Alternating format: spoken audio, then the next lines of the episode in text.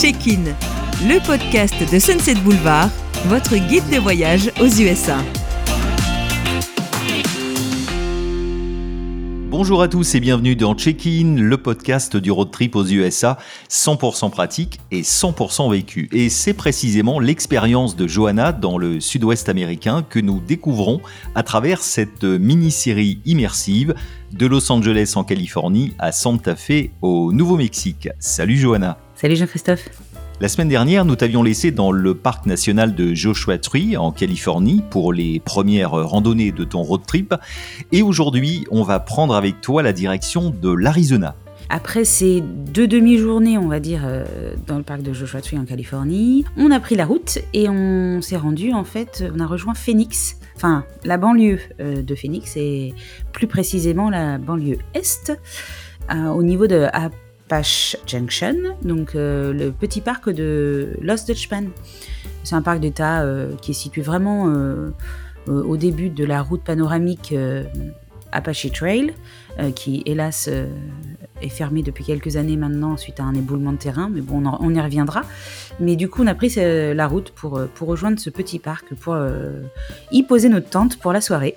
Et du coup, on en a profité pour faire une petite rando petite rando qui n'était pas si petite que ça, parce qu'on a fait la grande boucle qui doit faire 6-7 euh, km, je dirais. Et puis euh, au coucher du soleil, donc c'était quand même plutôt sympa de découvrir ce parc à cette heure de la journée, euh, à un moment où il fait un peu moins chaud et où les couleurs sont flamboyantes.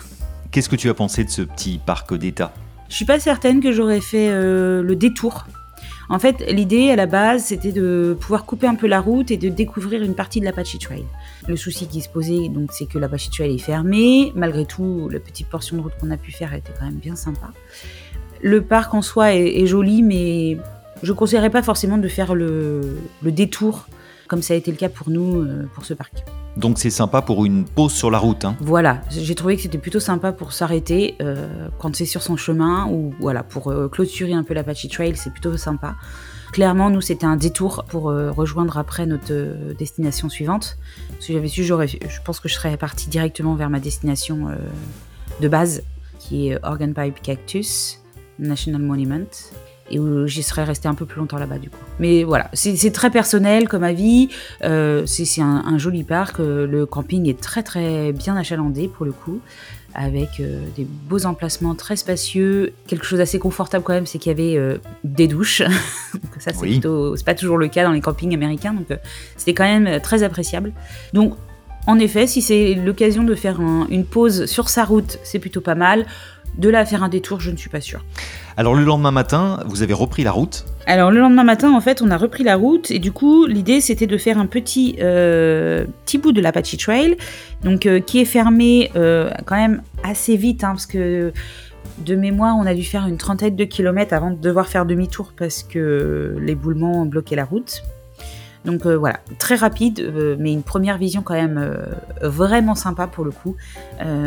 dès que ça sera possible, j'ai de grandes envies de découvrir cette, cette route de manière plus approfondie. Donc voilà, donc on a fait une partie de cette route-là, on s'est arrêté à Tortilla Flat, qui est une petite ville vraiment au début de l'Apache Trail quand on arrive de Phoenix.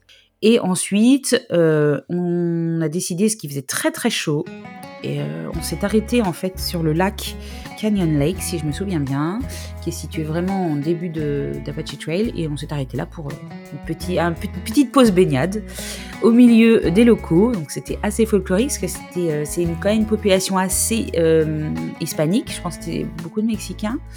Ils sont tous en famille, ils sont très nombreux, ils, arrivent avec tous leurs bardas, donc c'était assez drôle parce qu'ils étaient avec leur, euh, avec des tentes, avec des barnums, euh, des barbecues. Enfin, c'était euh, vraiment euh, sympa de se retrouver au milieu, au milieu de, toutes ces familles. C'était plutôt cool. Et puis ensuite, on est reparti. On a fait une petite pause d'une heure, une heure et demie. Le temps de faire, voilà, de prendre un bain et puis de repartir sous la chaleur. Et, et ensuite, on a traversé tout le sud de l'Arizona, donc entre Phoenix et Organ Pipe Cactus, qui était notre étape du soir. Alors là, la route a été longue, j'imagine? Très très longue. Alors, on, ne s'imagine pas trop quand on prépare son road trip. Pourtant, je fais très attention à ces paramètres, mais euh, quand on tape sur Google Maps Organ Pipe Cactus, généralement, il nous fait arriver vraiment la frontière nord euh, du parc. Sauf qu'en fait, il faut compter bien une heure, une heure et demie encore de route avant d'arriver euh, au cœur du parc, où on traverse des champs de cactus pendant des kilomètres et des kilomètres. C'est assez étonnant, assez, des dépaysant pour le coup. Euh, et c'est très très long, euh, parce que c'est une ligne droite, sans fin, sans fin, qui mène jusqu'au Mexique. Euh, donc bien avoir en tête quand on décide de visiter ce parc, que l'hôtel le, plus proche vraiment du cœur du parc est à au moins une heure, une heure et demie de route. moi, la question se posait pas puisque du coup, on avait réservé un emplacement à l'intérieur du parc. Donc, on avait réservé, mais franchement, on aurait pu s'abstenir parce qu'on était peut-être cinq pèlerins dans le camping. Oui. camping qui est immense. Euh, je ne sais pas s'ils le remplissent euh, vraiment parfois, parce que c'est quand même très reculé comme parc, mais euh, immense. Il y a plus d'une centaine d'emplacements. C'est, il est assez impressionnant. Pareil avec douche, donc ça très très appréciable, surtout avec les chaleurs qu'il peut faire dans ces contrées. Donc on est arrivé à Organ Pipe Cactus, et là ça a été le, bah, le coup de foudre, je dirais mon gros coup de cœur de ce voyage. J'ai vraiment beaucoup aimé. il y en a eu d'autres, hein, des coups de cœur, mais euh, mon premier gros coup de cœur, et qui est resté, puisque je n'ai qu'une envie, c'est de pouvoir y retourner pour approfondir ma découverte de ce. Euh, là, on n'avait que deux demi-journées. Une partie du parc était fermée parce que il y a deux, deux, routes panoramiques en fait dans Organ Pipe Cactus et euh, l'une des routes panoramiques était fermée parce qu'il faisait des travaux. Celle qu'on a pu faire était déjà waouh, très très belle, vraiment un parc perdu au milieu de nulle part, éloigné de tout, mais qui vaut vraiment pour le coup le déplacement, je trouve. Alors je note que tu as fait un petit passage au Visitor Center et mhm. je trouve que c'est toujours une excellente idée hein, d'aller dans un Visitor Center parce que c'est un petit peu la clé, mhm. le mode d'emploi d'un parc. Ah oui, tout à fait. Bah, euh, depuis toujours, hein, depuis les premiers road trips, euh, je fais en sorte, quand j'arrive dans un parc en tout cas dans un parc que je ne connais pas, mm. euh, de faire un petit tour au Visitor Center avant d'aller le découvrir de manière plus approfondie. Ça donne un peu le tempo, un peu l'idée de l'ambiance du lieu, découvrir un peu ce qui, ce qui est proposé, les découvertes qu'on peut y faire. Et euh, j'aime bien toujours aller rencontrer les rangers ils sont souvent quand même pas avares de, conseils. Euh, ils ont souvent des petites pépites euh, à nous proposer. Euh, et surtout, ils peuvent peaufiner un peu notre visite, enfin notre découverte. C'est-à-dire qu'on n'a pas tous les mêmes attentes.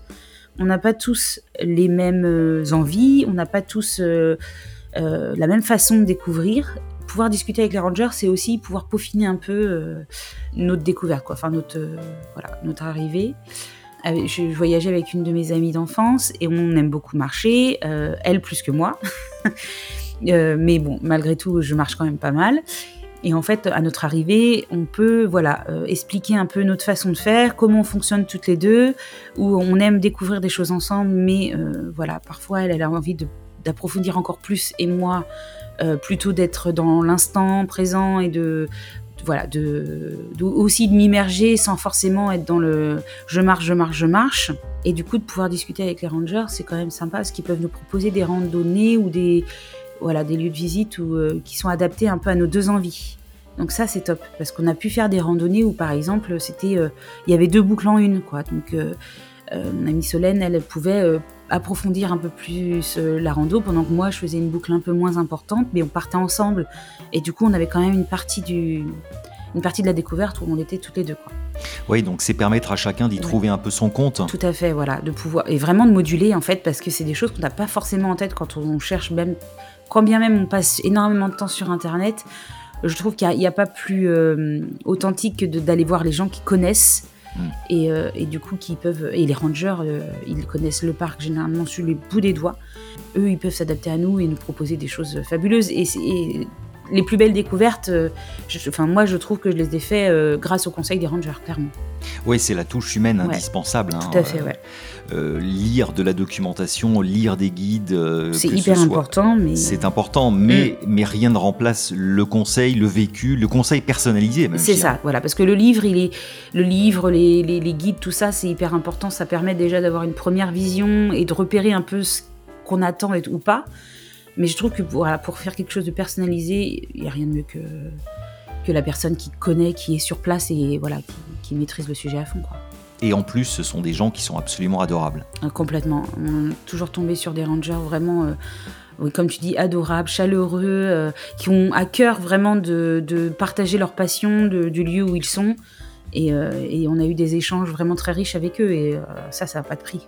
Donc, un véritable coup de foudre hein, que, ce, ah, que ce parc et vous en avez bien profité. Oui, complètement. Alors, du coup, on est arrivé en, en milieu d'après-midi et en fait, donc, comme euh, on disait, là, je me suis présentée au Visitor Center qui nous a conseillé pas mal de choses, alors avec les limites euh, bah, du parc, hein, parce que, comme je disais, euh, une des routes panoramiques était fermée, donc forcément, on ne pouvait pas avoir accès à tout.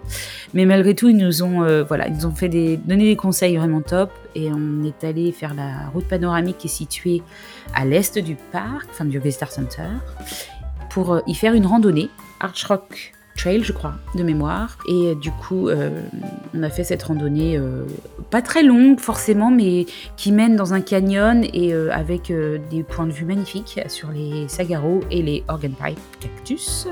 Quel est ton ressenti à ce moment-là, quand tu es en pleine randonnée, que la France te paraît très très loin? Je sais que c'est difficile d'expliquer des ressentis. Est-ce que tu pourrais nous expliquer à ce moment-là cette espèce de plénitude que tu ressens dans un endroit qui est pour toi un coup de cœur? C'est marrant, au moment où tu as dit le mot plénitude, je l'avais dans ma tête. c'est vraiment le terme, plénitude. Euh, comme s'il y avait quelque chose qui s'apaisait. Euh, on se sent bien, on se sent. Je l'avais en tête ce parc, mais c'était pas forcément un objectif de road trip comme euh, certains peuvent l'être. Dans ma tête, j'ai plein de parcs que je rêve de faire et où ils font partie de ma checklist. Et voilà, et je n'attends qu'une chose, c'est de pouvoir cocher cette checklist. Celui-là n'en faisait pas partie parce que je n'avais pas notion de ce parc. J'imaginais un truc de, enfin, un parc avec beaucoup de cactus, un peu comme Sagaro ou euh, des choses comme ça. Et en fait, euh, quand je suis arrivée là-bas, je me suis dit, bah, là, je suis au bon endroit, au bon moment. Et euh, c'est comme si j'avais. Enfin, il était écrit pour moi, quoi. C'était écrit que je vienne ici, quoi. Et, euh, et, du coup, on a fait cette randonnée et euh, Solène, comme toujours, a voulu explorer plus profondément le, parc. Alors, moi, je commençais un petit peu à, fatiguer. J'avais conduit toute la route. Enfin, ouais, j'ai commencé un peu. Donc, je lui ai dit, bah écoute, continue. moi, je vais profiter. Donc, je suis rentrée très tranquillement. J'ai fait demi-tour parce que c'est un aller-retour, hein, c'est pas une boucle. Et du coup, je suis repartie. J'ai rebroussé chemin très, très tranquillement. Je, me suis imprégnée du, paysage. Et puis je me suis assise à un moment, euh, il y avait une, petite table, je me suis assise au milieu euh, bah, de ce No Man's Land, on va dire, parce que vraiment on n'a vu personne. Hein. Il y avait euh, personne, personne, personne. aucune voiture, aucun, aucun touriste. le parc était désert, alors probablement parce qu'il était déjà un peu plus tard et que la plupart dorment à l'hôtel et du coup avec une heure et demie de route ils devaient déjà avoir quitté le parc, mais on était seul au monde quoi. Et alors, c'était ma question. Est-ce que justement pour toi, c'est important ces moments de, déconnexion, j'allais dire, euh, de se sentir effectivement seul au monde, loin de tout, mais en même temps euh, euh, près de l'essentiel? C'est vrai que même pour les parcs les plus touristiques, celles où il y a le plus de monde, je fais en sorte généralement de m'éloigner, de prendre du large, prendre de la distance, me retrouver seule avec la nature. C'est quand même des lieux qui sont loin de toute civilisation, où le silence est clairement euh, présent. Enfin, en fait, on n'a plus, euh, dans notre vie de tous les jours, dans notre vie active, on n'a plus vraiment de moments de silence comme ça. Mhm. Il y a toujours du bruit autour, même si on ne le perçoit pas forcément, mais finalement, on n'est jamais dans le silence le plus total. Et euh, quand on s'éloigne des, des lieux, un peu des, des points de vue, ou qu'on part en randonnée dans des parcs, dans des endroits un peu reculés, là, on se connecte de nouveau au silence total, quoi. D'autant, euh, encore une fois, que malheureusement, avec le surtourisme, euh, il y a maintenant énormément de parcs où la fréquentation est énorme et qu'il est compliqué de trouver ces petits moments de déconnexion. Alors, mm. si vous avez la chance, comme Johanna, de pouvoir vivre ces moments de déconnexion, il faut les, en profiter, les savourer au les maximum. Savourer au maximum, tout à fait, oui. Et en effet, euh, s'éloigner des lieux les plus. Alors la boucle classique, on a, on l'a tous fait et elle est, enfin, quand on découvre les États-Unis, je l'estime indispensable. Mais ne pas hésiter, euh, par euh, petite touche, du moins dans un premier temps, à aller découvrir des parcs un peu moins connus, un peu moins touristiques. Vraiment aller chercher un peu euh, cette déconnexion, surtout si c'est quelque chose qu'on recherche, quoi. Parle-nous un petit peu du camping le soir, comment ça s'est passé? Alors ce soir-là, bah on est, oh c'était assez étonnant parce qu'on est arrivé du coup de nuit, euh, parce qu'on a vraiment profité jusqu'au bout, bout, bout de cette route panoramique, jusqu'au coucher du soleil. Et donc on est arrivé le soir au camping pour installer notre tente, c'était assez folklorique, mais comme toujours quand on arrive de nuit. À notre arrivée, le, camping, on l'avait pas forcément repéré, puisqu'on, comme je te dis, on est arrivé de nuit, donc on voyait pas trop un peu l'importance qu'il pouvait représenter. Je m'étais fait une petite idée en, préparant mon road trip, parce que c'est moi qui avais réservé les campings euh, qu'il fallait réserver en amont, et j'avais vu qu'il y avait beaucoup d'emplacements. Je m'imaginais quand même un lieu assez fréquenté, alors que je, c'était loin de tout. Bon, finalement, euh, quand on est arrivé, euh, il y avait que 5 emplacements de prix. On voyait bien parce que du coup, il y a les lumières. Donc euh, tout était dans le noir sauf les 5 emplacements assez rapprochés les uns des autres. Assez rapprochés parce qu'à côté de, de l'unique douche ouverte ce soir-là. Donc forcément, ils nous avaient placés quand même euh, dans des lieux proches. Un camping assez grand, plutôt bien achalandé aussi. Euh, euh, nous, on avait un emplacement avec un, haut vent, donc pour s'abriter de la chaleur parce qu'il fait très très chaud. Et le lendemain matin, au réveil, c'était assez étonnant parce que du coup, on savait pas du tout à quoi s'attendre, on n'avait rien vu en arrivant. Et donc on se réveille, on ouvre la tente, et là en fait on avait un sagao, un cactus sagaro juste à côté de notre tente, immense, il devait faire au moins euh, 400 mètres quoi, c'était euh, il était assez, euh, assez grand, et euh, un camping immense autour de nous, vraiment très très grand avec personne. Personne, parce qu'en plus, on devait être 5 emplacements de prix, et en fait, au réveil, il y en a qui partent très très tôt. Et on avait déjà, on devait plus être que 2 ou 3 encore installés, quoi. Alors le lendemain, vous avez continué l'exploration du parc? On a continué l'exploration, on est resté à proximité du camping. Euh, le camping était situé vraiment à l'entrée de la deuxième route panoramique qui était, qui était fermée. Mais il y avait une petite portion qui était ouverte pour accéder à une randonnée. Donc en fait, euh, on est allé euh, marcher là à proximité. on a fait une petite randonnée au milieu des cactus. il y avait pas mal d'espèces différentes on est arrivé un peu en, hauteur, on il y avait un petit peu de dénivelé. Et en fait, euh, un truc qui nous a assez, euh, assez étonné, pas dans le bon sens du terme, c'est que on était vraiment euh, très haut. On avait vu sur une bonne partie du parc et au loin, il y avait ce fameux mur, mur qui sépare le, Mexique des États-Unis, dont on a notion comme ça, nous, de, de, notre France lointaine. Mais là, du coup, ça devenait très concret. Oui. Ouais, ça nous a un peu chamboulé quand même. Sur le moment, on était un peu sidérés. Et du coup, donc on a terminé euh, notre exploration. Et puis en fait, euh, on est reparti parce qu'on avait pas mal de routes. Il fallait retraverser le parc euh, en sens inverse pour rejoindre Tucson, donc dans l'est de l'Arizona. donc là, une route semée d'embûches, je dirais pas ça, mais assez étonnant parce qu'il y a beaucoup de checkpoints par rapport à l'immigration. Enfin, en fait, il y a la douane à plusieurs endroits, donc on, doit s'arrêter, présenter nos papiers. Voilà, donc c'est assez étonnant, assez euh, pas flippant, mais intimidant, je dirais. À chaque fois, devoir présenter tous ces papiers avec cette impression un peu qu'il y a quelque chose qui va, qui va clocher. Et puis en fait, non, ça se passait très bien, il n'y a pas de souci. On est arrivé à Tucson. En fait, on est allé directement euh, visiter Sagaro National Monument. Euh, Sagaro, c'est un parc euh, national, du coup, qui est séparé en deux. Il y a une partie qui est à l'ouest de la ville de Tucson et une partie qui est à l'est. Et on avait décidé, du coup, de faire les deux parties. Souvent, les gens se contentent de la partie ouest parce que c'est la plus fournie en cactus. C'est souvent celle qui est privilégiée. Moi, je conseille de faire les deux parce que je trouve que c'est pas du tout la même vision. Donc on a fait la route panoramique avec quelques balades. Il n'y a pas de grosses randonnées. C'est plutôt des points de vue avec des petites balades de 1 ou 2 km. Quoi. On en a fait quelques-unes sous une chaleur assez impressionnante quand même. C'est très très chaud. Je crois qu'on ne devait pas être très loin des 40. C'est pour ça que là, nous, on arrivait euh, sur les coups de 13-14 heures, donc euh, c'était peut-être pas forcément le meilleur moment avant de faire la route panoramique, on s'est arrêté au Visitor Center, bien sûr. Bien sûr. Et du coup, euh, on a posé des questions, demandé des conseils. Euh, alors, les rangers étaient euh, très prolixes, on va dire, avec beaucoup, beaucoup, beaucoup de conseils, notamment sur le parc, mais aussi sur la région. Il aurait fallu rester deux semaines à, à Tucson pour pouvoir tout faire ce qu'ils nous proposaient. Et on est parti sur, les, sur la route panoramique, faire nos petits arrêts, et on s'est arrêté au, en fait, tout au fond du, du parc, vraiment au bout de la route panoramique. Et là, on a trouvé un petit spot euh, vraiment euh, sensationnel euh, où en fait, il y avait des petites cabanes en pierre en hauteur. On, on, devait monter des escaliers pour rejoindre la table de pique-nique. Et en fait, c'était des petites buttes avec une petite table de pique-nique dans des petites cabanes. Il y en avait plusieurs comme ça. On était toutes seules. On s'est installé donc euh, sur la plus haute et on avait une vue sur le parc magnifique.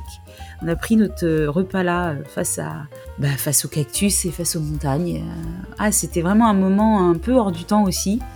on a vraiment bien apprécié et du coup notre pause midi a été plus longue que prévu. on n'arrivait pas à repartir. On était tellement bien. Il, faisait...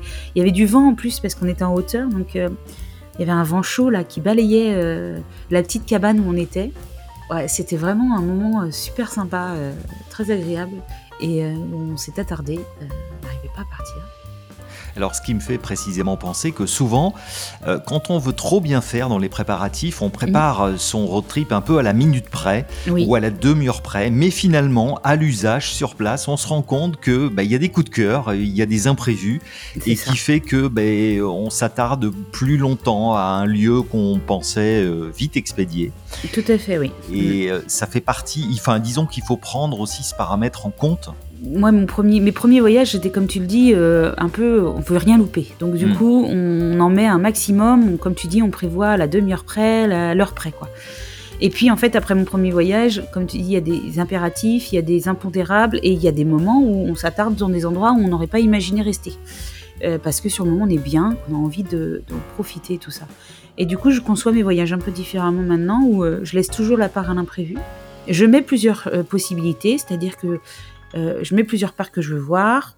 Et puis, euh, bah, si j'ai pas le temps parce que j'ai envie de m'arrêter plus longtemps dans un parc, et eh bah tant pis. Il y en a un autre que je ferai pas, c'est pas grave. Euh, j'ai toujours dans la tête que c'est une possibilité que je revienne. Je sais que tout le monde n'est pas forcément dans les mêmes optiques et généralement leur voyage aux États-Unis, c'est l'histoire d'un voyage et c'est les voyages d'une vie. Donc on veut en voir un maximum parce qu'on sait qu'on va pas revenir. Hmm. Moi, je suis pas dans cette optique-là.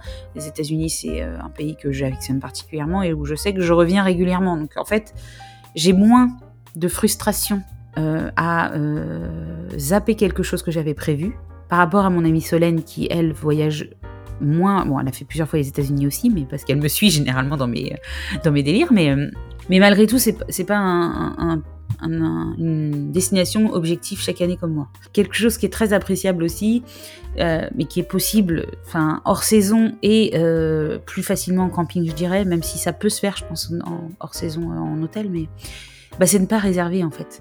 Et alors là, on se laisse porter complètement. On a eu euh, une période avec Solène là où on n'avait rien réservé là pendant quelques jours. Euh, on avait notre, notre planning préétabli et en fait les aléas, les envies euh, ont changé au cours de notre voyage et d'avoir cette, toute cette période-là sans, sans, avoir rien construit, rien prévu, rien réservé, et bah du coup tout était possible. Et ça c'était très très agréable parce que du coup on a construit notre voyage aussi euh, un peu au fur et à mesure. Alors euh, quand je dis construit notre voyage, euh, il était déjà préconstruit parce que j'avais prénoté toutes les visites qu'on pouvait faire dans la région où on était, donc on avait déjà en tête certaines choses, mais on a quand même pu mettre des pépites qu'on n'avait pas repérées avant. Mais voilà, donc des fois aussi c'est pas mal de laisser un peu la place à l'inconnu quoi. Eh bien, c'est déjà la fin de ce troisième épisode, Johanna, sur tes aventures dans le sud-ouest américain en mai-juin dernier. On va se retrouver euh, mardi prochain pour le quatrième épisode et nous serons à, nous serons à à Tucson, euh, où on vient juste d'arriver. Donc, euh, on va continuer à discuter de cette belle région de Tucson et puis ensuite, bah, on va voir où est-ce que notre voyage nous a emmenés. Merci Johanna, à mardi prochain pour euh, la suite de ces aventures dans Check-in. N'hésitez pas à vous abonner au podcast si ce n'est pas déjà fait, laissez un petit commentaire, notamment sur YouTube, et vos questions à Johanna, elle se fera un plaisir de vous répondre. D'ici mardi prochain, prenez soin de vous, à bientôt.